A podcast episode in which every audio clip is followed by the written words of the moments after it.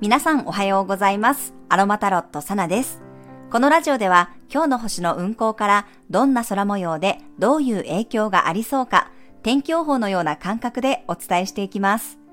今日の過ごし方のヒントとして心を癒すアロマやハーブ、カードからのメッセージをお楽しみください。はい、今日は11月29日の水曜日です。月は双子座エリアに滞在しています。午前10時5分から月のボイドタイムとなり、午後3時55分に月はカニ座エリアへと移動していく流れです。今日はね、ちょっと日中ね、ぼーっとしやすいので、朝は特に忘れ物や車の運転に注意しましょう。まだね、昨日の伊手座の水星とのオポジションというね、向かい合う緊張の角度が残っていて、今日はね、そこに魚座の海洋星が絡んで、柔軟球の t スクエアを作ります。満月の日は、月と伊手座の太陽と魚座の土星でのこの t スクエアでしたが、今回は伊手座の水星と魚座の海洋星と月とのね、この t スクエアになるので、よりね、ちょっとこう想定外のことで振り回されることが多くなるかもしれません。土星からの影響は、はっきりこれはダメだよっていうね、明確なダメ出しとして出てくるので、結構ね、わかりやすいんですけど、海洋性の場合は、なんでその現象が起こっているのかよくわからないので、少しこうパニックになるような感じなんですよね。あの、狐にね、つままれるような感じなので、例えばね、気がついたら電車をね、乗り過ごしてたりとか、いつもの道を通ってるはず、何回もこの道通ってんのに、なんか壮大にこうずれたね、道に行ってしまうとかね、なんかこう謎のね、トラブルで慌てたりような、慌てたりするようなね、雰囲気があります。なので、情報や人に振り回されたり、あと、双子座というのは通信や交通を表すので、謎のね、この通信トラブルとか、謎の交通トラブルにも注意です。まあ、雪とか雨が降る地域は想定外にこう被害がね大きくなる可能性もあるのであんまりねこう甘く見ないようにしましょう。間が入り込むエネルギーなので変な気をもらいやすい人はいつもよりねちょっとこうプロテクト強めを意識するといいと思います。特にですね、午前10時から夕方の4時頃までは月のボイドタイムといって、ちょっとね、ふわふわする時間帯なんですよね。海洋性だけでもこうふわふわするのに、このボイドタイムも重なっていて、さらにはこの柔軟球の t スクエアもあるので、ふわふわする要素がね、たくさんある日です。なので今日はゴリゴリ物事を前に進めようとするよりも想定外を楽しむくらいの余裕があると良さそうです。まあ、夕方ね、4時以降になると月が蟹座に入り、満月ムードもね、だんだん落ち着いてきます。蟹座に入るとすぐに魚座の土星とも調和的な角度になっていくので、よりね、こう気持ちが安定していきそうです。夕方は家族や仲間内、知った顔ぶれの人たちとゆっくり過ごす時間があると、心の穏やかさを取り戻すことができたり、安心して過ごすことができるでしょう。ちょっと日中はね、余裕を持つっていうことだったり、何かこう、うまくいかないことが起こったとしてもね、あ、介護性の影響かなっていうぐらいにね、軽く流せるといいんじゃないかなと思います。ちょっとね、その時はドキッとするようなことだったとしても、後から振り返ってみると、なんだ、そんなことだったんだっていうようなことがね、意外にこの海洋性の影響だったりしますので、まあ、いつもよりちょっとね、このプロテクト強めということだけ、えー気をつけていただければいいかなと思います。なので今日はね、地に足のつけた感覚をサポートしてくれるレモングラスやね、サンダルウッド、シダーウッドなどの精油がおすすめになります。まあ、柔軟球のね、エネルギーが強い時なんかは本当にこう、あっちこっちに意識が向かいがちにはなるんですけど、だからこそちょっとこう自分軸にね、戻れる香りとか、地に足をね、つけるような感覚のものを使っていただくのがおすすめです。はい。では今日も、えーカードから1枚メッセージもらっていきたいと思います。えー11月29日のメッセージです。カード1枚引いていきます。はい、こちらです。せーの、よいしょ。あー、ちょっとすごっ。何これ。サードアイチャクラのカードが出てきました。どういうこと ?3 日続けてね、チャクラカードが出ています。しかも、全部違うチャクラが出てる。えっと、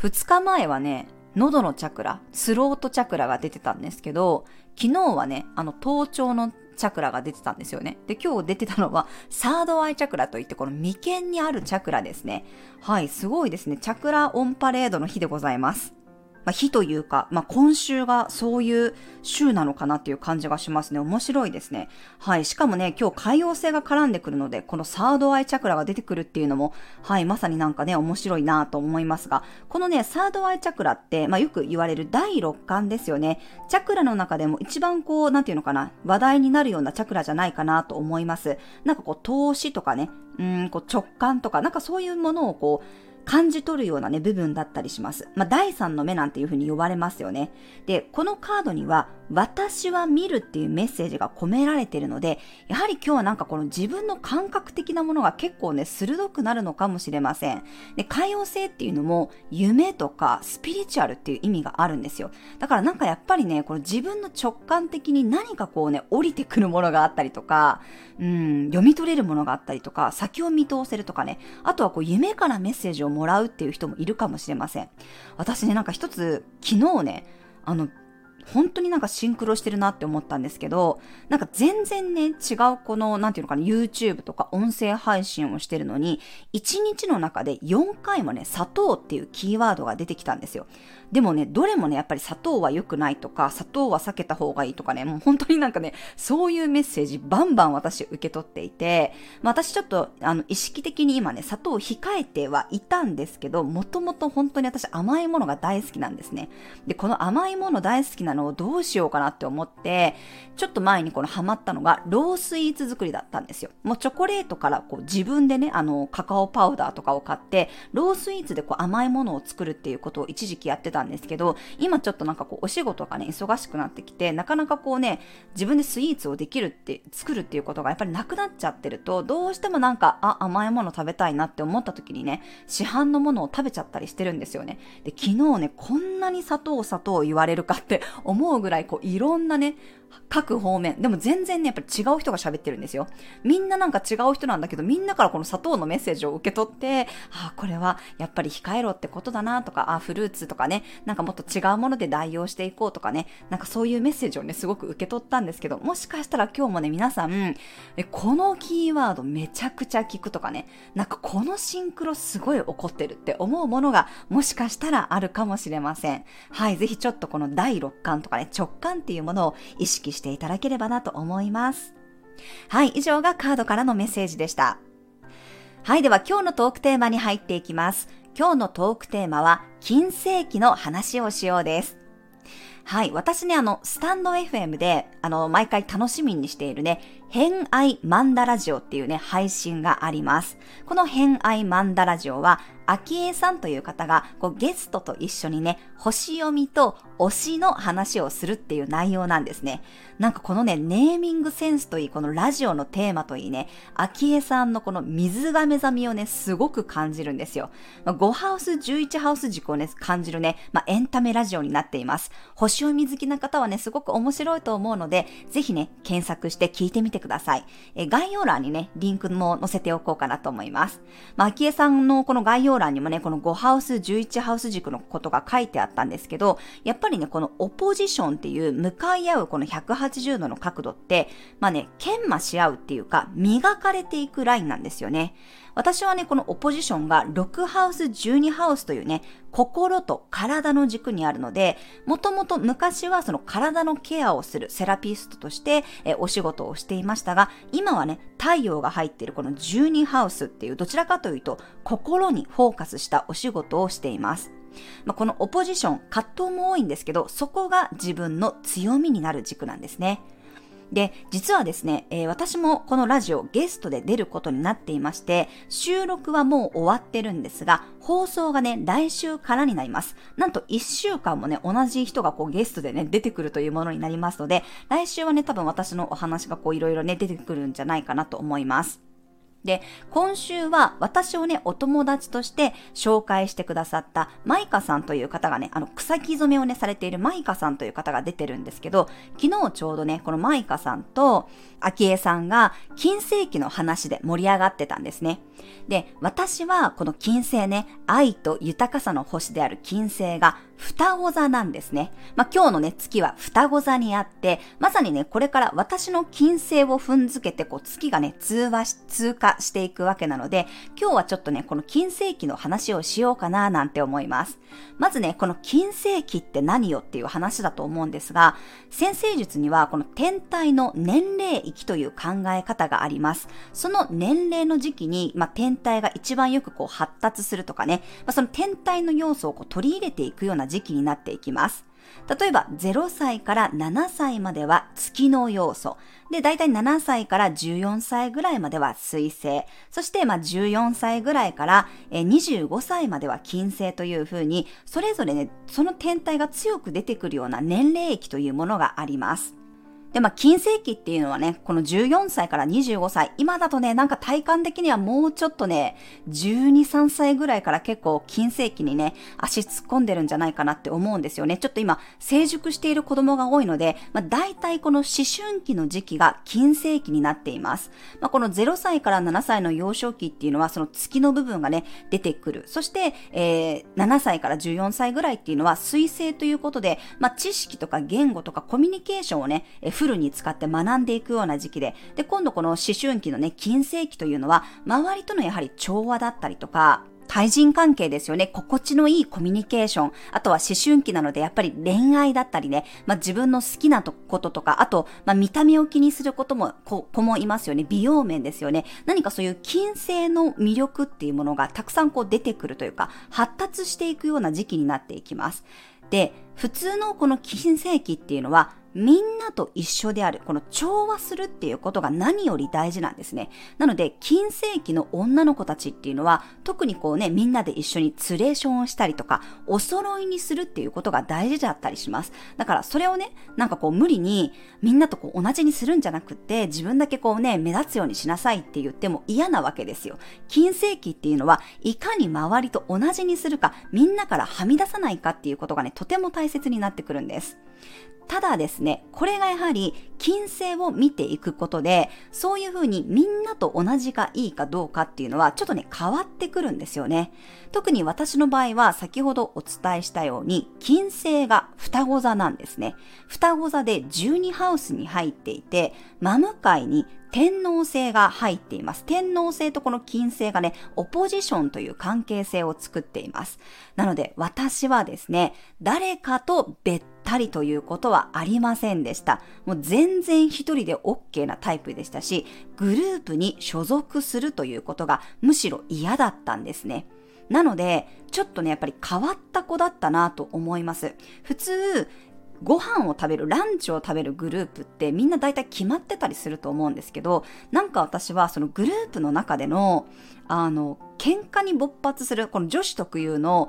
この関係性が崩れる工程を見るのが私とても嫌で、これもしかしたら月天秤かもしれないんですけど、だったら一人でいた方が気楽だなとか、その日の気分で、そのその時々のこの友達と食べたい方が、食べた方がいいなと思って、特定の人とのこの仲っていうのをね、あんまりこう作ろうとしませんでした。まあ、金星っていう星座がね、あの、双子座っていうそのすごいフットワークの軽い風の星座に入っているのもあると思いますし、真向かいにこのちょっとユニークなね、天皇星があることによって、より人とは違うものを好むっていうのがね、すごく効いてた金星期だったなと思います。なので本当にみんなと同じっていうよりは、なんか自分だけちょっと違う方がいいように思っていたし、うん、悪目立ちしてたっていうとちょっと言い方違いますけど、みんなとね、あえて同じことをしようっていう感覚は私にはありませんでした。一人でいるのも平気だし、別にみんなと仲が悪いとかっていうわけではないんですけど、すごくね、ひょうひょうとしていたと思います。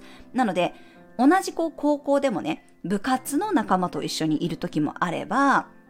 ちょっとこうオタク気質なね、子たちと一緒にいることもあったりとか、まあ、ちょっとこうギャルチックな子たちと一緒にいることもあったりとか、まあ、点々としてるっていう感じだったんですよね。やっぱり天皇制ってね、この変化を好むので、ずっと同じ場所にいるっていうよりは、やっぱこうコロコロコロコロね、グループを変えてました。変えてたっていうよりはもう所属せずに本当にフリーランスみたいな感じで、いろんなグループを転々としていたなと思います。で、私の好みっていうのもね、やっぱり、まあ、子供の頃から私はやっぱりアニメが好きだったりね、こういうスピリチュアルなことが好きだったり、やはり12ハウスの金星なので、目に見えない世界のことにものすごく興味がありました。ホラー映画が大好きだったり、オカルト系も大好きだったんですね。なのでまあ、かなりこう、変わったというか、親から見ると変な子だっただろうなっていうふうに思います。なんかあの、美術というか、あの、小学生とか中学生とかがあの、絵をね、描いて、こう、古典みたいな、学、なんて言うんだろう、あれ、芸術鑑賞会かな？とかっていうのがね、あった時にも、私あの、水星、金星、太陽が全部12ハウスに入ってるので、結構ね、あの、幼少期ずっとこの12ハウスっていう感じだったんですけど、なんかね、世界がね、滅亡するような絵を描いてたりとかして、親にね、すごい心配されたことがありますが、はい、なんか少しね、あの、不思議な子だったかなと思いますし、あんまりこう、みんなでね、こう、仲良し、小良しっていうタイプではないかなと思います。なので、あの、まあ、お子さんがいらっしゃる方であれば、お子さんとかね、まあ、自分の金星なんかをチェックすると、その思春期の時、自分がどういうふうに周りの子たちとね、接していたのかっていうのが分かって面白いです。で、昨日ね、その家族でまたその引っ越しの話をしていた時に、まあ、妹が、やっぱりね、引っ越しちゃう前に友達と会いたいって言って、こう、いろんなことね、会ってたんで、私も、ああ、そうか、私もじゃあ友達と遊ぼうかなって思ったんですけど、まあ、私やっぱりこう連絡をね、取り合う子っていうのは大体こう決まってるんですけど、あんまりこう、外に出ないんですね。で、しかも自分から全然誘わないんですよ。誘われたら行くけど自分から誘うっていうことがほぼない人なので、あの、いつ連絡取ったかなと思って、あの、私の中で仲がいい、まあ私の中では親友と思ってるこの二人のね、この LINE を見ていたら、一人は、あの、今年の5月、が連絡取ってるのが最後で、もう一人のね、その高校3年間同じクラスだった友達に関しては、去年の夏が最後だったんですね、連絡取ってるの。で、それをね、主人に言ったら、それって本当に友達って言われて、私の中では全然友達だし、別に会ってる回数が多ければ仲がいいとは全く思ってないんですよね。だから、うん、なんか面白いなと思いつつ、そう、私にとってはね、別に連絡を取ってなかろうが、距離があろうが友達には変わらないので、ああ、じゃあやっぱりね、愛媛に行く前に会いたいなと思ってね、コンタクトを取ったところです。まあ、向こうがどう思ってるかは知らないですけど、私の中では友達って言ったらね、あの名前が出てくる二人なんですけど、全然会ってなかったと思ってね、はい、久しぶりにね、連絡を取りました。まあ、そんな感じで、周りの人とのこの付き合いっていうものが、金星をね、見ていくと、あの、思い、あの、わかりますのでので、ぜひね、皆さんも自分の金星をね、チェックしてみてください。結構ね、面白いことがわかるかと思います。はい、では最後に12星座別の運勢をお伝えしていきます。お羊座さん、いつもより印象に残るコミュニケーションがありそうな日、もしくはふらっと出かけた先で特別感のあるスポットを見つけるかもしれません。お牛座さん、力試しができそうな日、コツコツ積み上げてきたことを一気に放出するような出来事があるかもしれません。自分の成長を感じられそうです。双子座さん、夕方までは満月タイムが続きます。自分にとって大切なメッセージが届きそうです。最後の一押しが入る人もいそうです。蟹座さん、水面下での準備が淡々と進むような日、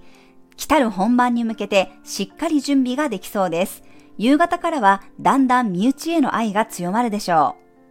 う。獅子座さん、みんなの輪の中で広がっていくことがありそうな日、間口をオープンにしておくことで想像以上にたくさんのものが入ってきそうです。来るもの拒まず、去るもの追わずの精神でいましょう。乙女座さん、夕方までは勝負の時間です。やると決めたことを達成できるでしょう。夕方以降は肩の力が抜けてリフレッシュできることがありそうです。天秤座さん、外の世界に意識が向かう日、遠方から知らせが届くこともありそうです。前半は自由に動いて、夕方からは的を絞っていくような雰囲気です。サソリ座さん、洞察力が鋭くなる日、周りの人の考えや本音がすぐに分かってしまうかもしれません。自分の勘を信じて動いてみてください。伊手座さん、賑やかな交渉や話し合いができる日、積極的に情報交換することで、より自分の知識が深まりそうです。まずは相手の話を聞いてみましょう。ヤギ座さん、いつもやっていることを見直すといい日、仕事やスケジュールの調整もうまくいきそうです。水亀座さん、楽しい企画やアイデアが思いつきそうな日、感情を刺激されるような場所に出かけてみると良さそうです。子供の目線が鍵になります。